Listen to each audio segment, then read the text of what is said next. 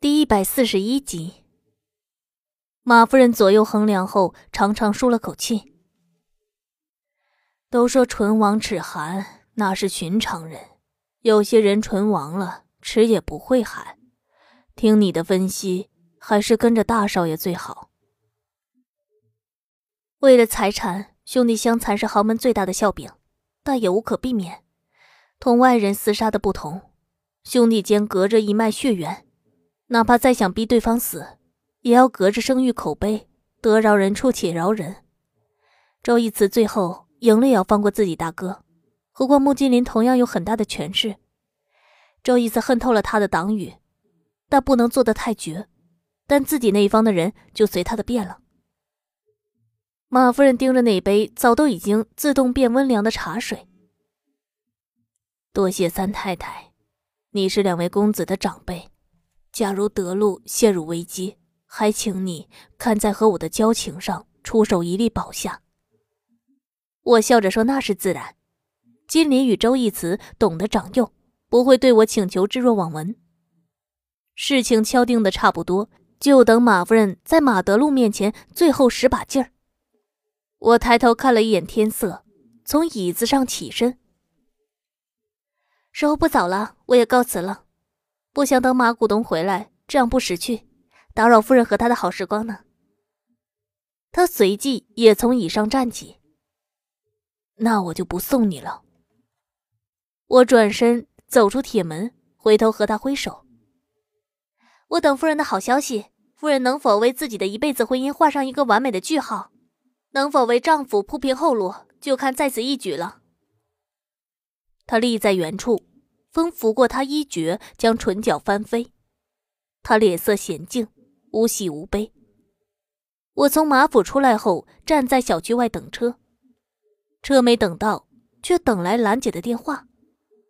她在里头特别着急的跟我说：“宋清陪着贾股东在美人院喝酒唱歌，贾股东送了几个朋友去宾馆，在这个节骨眼上，贾股东之前的情人找了过去。”正和宋清撕逼，原本宋清进去就是贾股东硬带的，没几个人发现。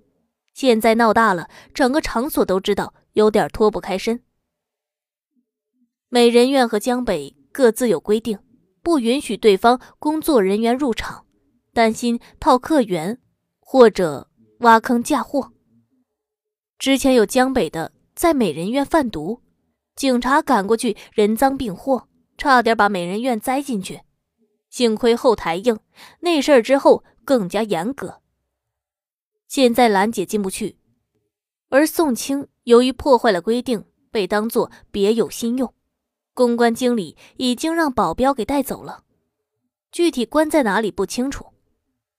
我问他那假股东呢？他说还没回来，手机搁在包房里，找不到人了。按理说。假股东的事儿找周义慈就可以平，因为他们现在是一条绳上的蚂蚱。假股东最近痴迷宋清，不会对他放任不管。可美人院老板的势力不比周义慈弱，甚至在欢场方面的门道比江北更厉害。周义慈又是竞争对手，之前很多次闹得不愉快，对方未必肯买他的面子。周义慈也不太可能替一个小姐出头，欠下这样的人情。兰姐问我方便吗？如果方便，赶紧过去想办法。我招手拦了一辆出租，开门坐进去。我对兰姐说：“我在美人院也没门道，开场所的老板这后台不通地下圈子，根本不出什么。我只能进去给公关塞点钱，看看是否可以通融一下。”兰姐愁得直吸气。嗨，我前两年在美人院还能走点路子，现在退圈了这么久，以前公关都换了人，根本不买账。你是穆家三太太，穆家在滨城这么高威望，就算美人院老板再强硬，也不至于连两个公子继母的面都不买，总比我出头有分量。我没说什么，挂了电话揉脑袋。司机靠路边等了半天，他从后视镜问我去哪，我说美人院。车到达美人院还没有停稳，我就推门穿下去，甩了司机一张钞票。兰姐隔着很远看到我，她一边招手，一边跑过来迎我，一贯平静淡定的脸上有些慌张，指着水晶大门说：“宋清被关起来一个小时了，还没有消息，两三个保镖的样子，我真怕他受委屈。美人院残暴是业内出了名的。”我心里也慌，耽误一秒危险一秒，事儿如果出在江北，我一个电话就能解决，兰姐自己也能平。但美人院压根儿没接触过，外界的传言又那么恶劣，踏入那扇门都觉得发懵，哪里是雷根本不清楚，完全瞎了摸黑，趟着走。我自己也不敢硬闯，那些金光灿烂的大门犹如一个巨大的龙潭虎穴，吃人不吐壳，比江北还要狰狞恐怖许多。我摸出手机给穆金林打电话，他那边有些嘈杂。似乎在人很多的地方，我听到了风声。他像是起身离开最喧嚣的地方，到达一个平静的角落。他问我有事儿吗？我问他在哪里，他让我有事儿说。我把宋清这边的情况简单清晰的和他阐述了一遍，然后开始沉默。他又等了片刻，见我一直不语，问我有什么想法。你在美人院有门路吗？他嗯了声，还好。我大喜过望，能不能帮忙通融下，将宋清救出来？他问我宋清是不是江北的人，我有些没底气。但他不是间谍，也不是去闹事的，他是陪着养他的靠山过去应酬。靠山是谁？我更没底气。假股东和周义慈的关系，穆氏现在很清楚。穆金林与周义慈争得这么激烈，手足之情早在利益权势面前不复存在。我没和他说那么多，我就一句话扔给他：“宋清是我的人，你帮不帮？”他旋即愣了愣，笑了出来：“ 我没说不帮，你直接要我出手不就好了吗？你的事儿我当然不会拒绝。”我问他什么时候过来，我在门口呢。他哦了声。啊，那我下去接你。他说完挂断电话，我盯着黑下去的屏幕愣神儿，怪不得他这么喜静，那边却破天荒如此热闹。原来他也在美人院应酬，恐怕和这次墓室的争夺有关。我跟兰姐说宋清有救了，兰姐特别高兴。她掐腰感慨：“哎呀，我男人在北方很厉害，也是到处能平事的人，可南省不好扎根啊，半路出家总抵不过本土的大腕儿。他也有过把势力迁就这边的打算，后来发现没那么容易，就放弃了。现在南方他有生意，做不到龙头位置，马虎能混个上流。等过几年我玩腻了，你找个合适的顶我的班，我还要和他回去呢。”我张嘴要说话，眼前大门突然朝两侧闪开，穆金林穿着一件花衬衣从里头出来，他头发打了摩丝，看上去黑硬发亮，衬托的整个人气场更加强大，站在霓虹灯底下耀眼到了极致。他站在台阶上朝我点头，我和兰姐跑过去，我心里明白江北和美人院较劲的程度有多深。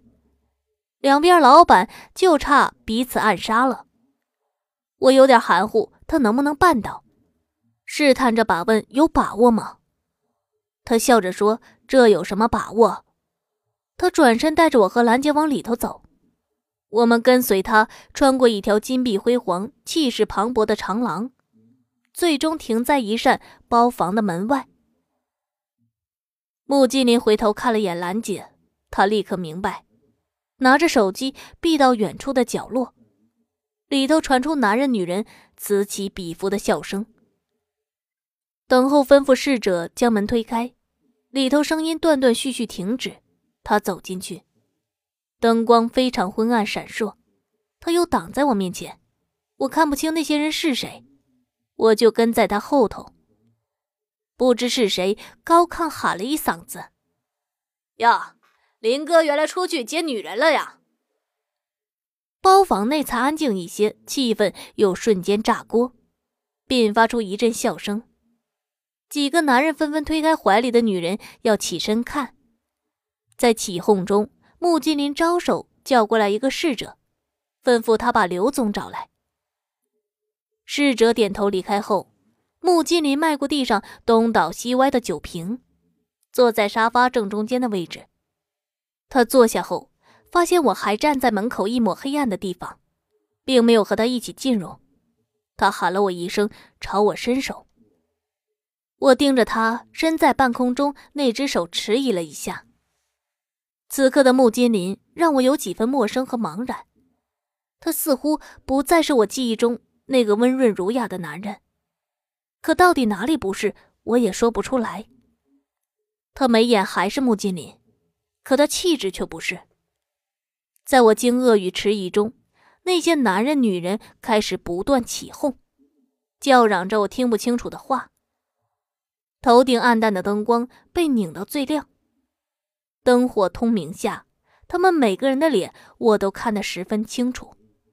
他们不像寻常百姓，像一些江湖人士，气质刚烈冷硬，十分寒厉，让人胆颤心惊。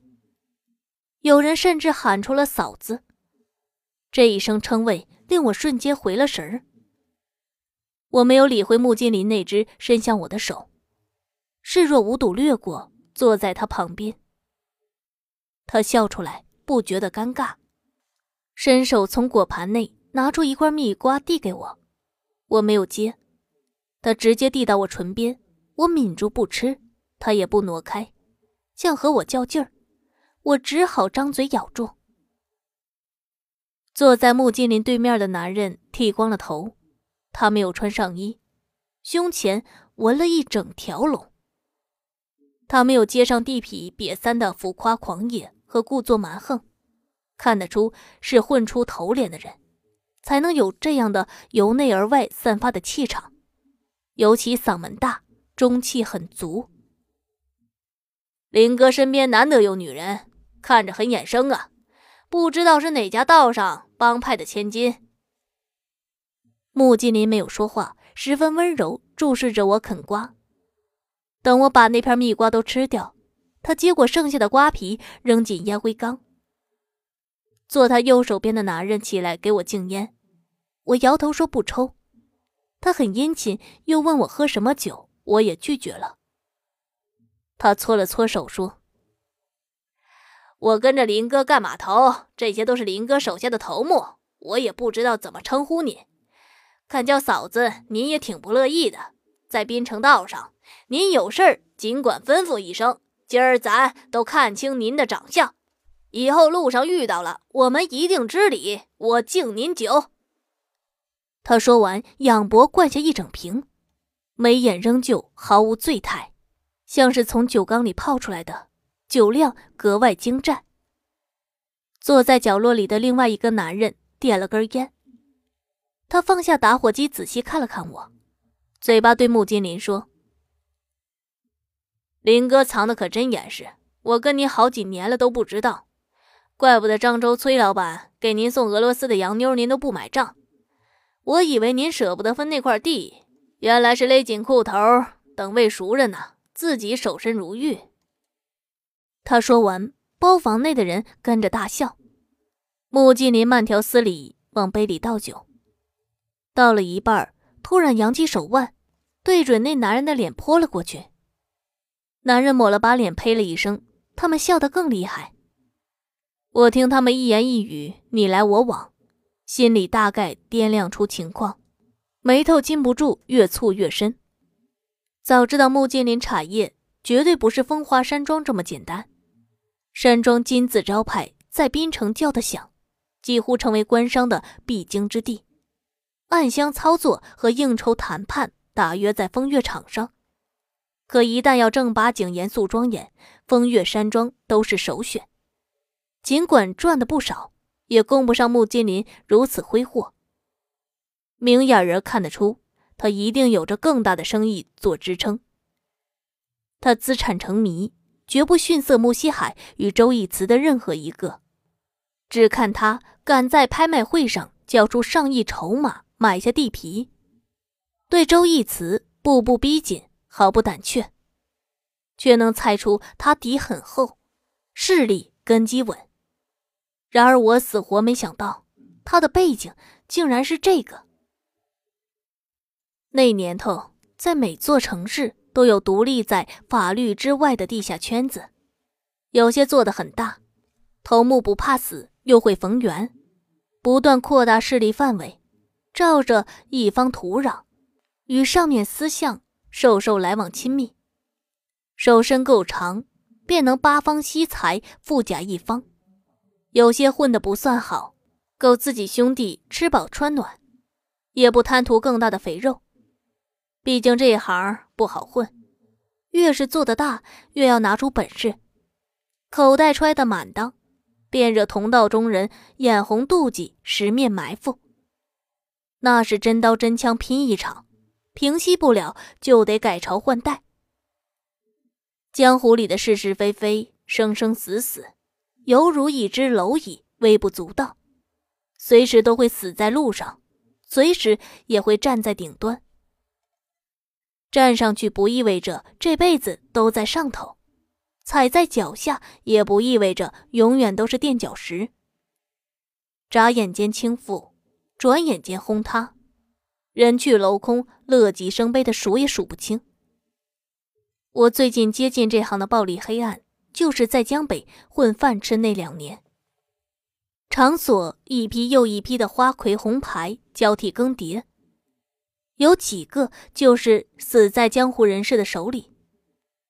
血迹斑斑的现场被传得满城风雨，上面不少人介入调查了几天，最后也不了了之。周义慈和傅京城很忌讳同行的恶斗，根本不愿出手讨说法。死也就死了，都还要继续混，不真正撕破脸，谁也不愿意火拼。拼一把，就是不计其数的人命。当时圈子里的姑娘都人心惶惶，就怕自己被那种人物看上，不去陪不识抬举，惹恼了都别想活，去陪还是一死。有胆小的装病不敢上班，直接被妈咪去窝里抓过来。才哭哭啼啼认命干活。地下圈子混到最上头，都有很大的本事和才能，心狠手辣，见血封喉。这辈子绝对办不到的两件事，就是心软和服软。商场官场还凭借几分运气和贵人提携，但江湖可是真材实料，靠运气只能交火时。躲没枪子儿，不可能助自己飞黄腾达。这行里的人大多多疑，遇事三分考量，七分防备。记得有个姐们儿陪着一圈里的哥哥吃喝玩乐，跟着过了几天大老女人的生活，最终也死在了这伙人的多疑之下。脑袋别在裤腰带上，稍不留意，开枪破肚。枕边人睡了那么久，什么隐情不知道，怎么能留活口？小姐嘴巴大，泄露出去完蛋的是整个圈子。开场所的十有九黑，另外一个半黑不白，死了人端了锅，大把大把的粉，没点势力真压不下来。江北是四大厂之一，破格被摆得太高。而美人院完全就是闷声发财，一点一点从百余个花场中拼出来，厮杀到和江北齐名的今天。美人院恶名在滨城传得最响，有人编排了段子，讽刺美人院人命如草芥，谁想要杀人不犯法，就挑个从美人院活着走出来的小姐，送到想杀的人身边，不出几日。对方就能被克死。取笑美人院刀光剑影，命运多舛，能活着一定是命硬。